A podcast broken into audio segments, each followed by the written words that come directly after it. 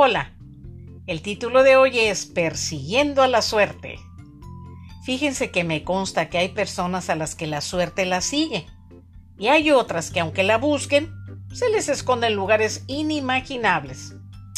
Posiblemente ustedes sepan de alguien que la ha rastreado inútilmente.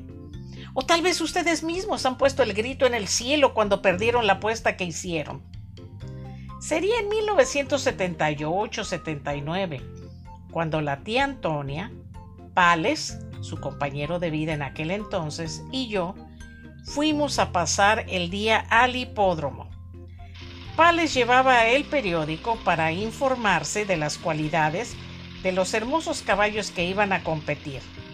Y yo estaba emocionada ya que era la primera vez que asistía a un evento de esa clase. La tía y Pales apostaban poco, pero lo hacían con la ilusión de multiplicar su dinero. Y yo solo observaba, porque nunca me ha gustado arriesgar mi dinero, y menos perderlo. Pero sí observé que un señor que estaba sentado un asiento arriba de la tía Toña, en cada carrera ganaba y ganaba y ganaba.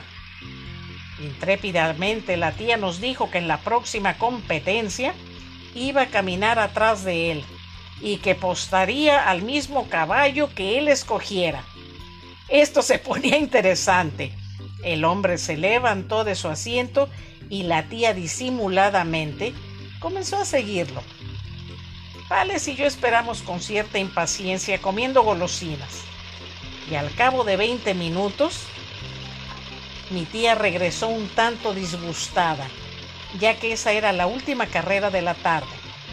Le preguntamos la razón de su molestia y nos dijo que siguió al señor que se detuvo a comprar una cerveza. Después lo siguió y él adquirió un póster de un caballo. Por fin se alejó encaminándose nada menos que al sanitario de caballeros. Sí, la taquilla ya estaba cerrada.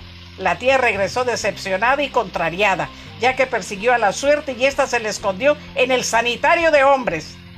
Tales y yo no podíamos parar de reír, pero mi tía, a mi tía no le pareció nada gracioso, aunque al final terminó riéndose con nosotros.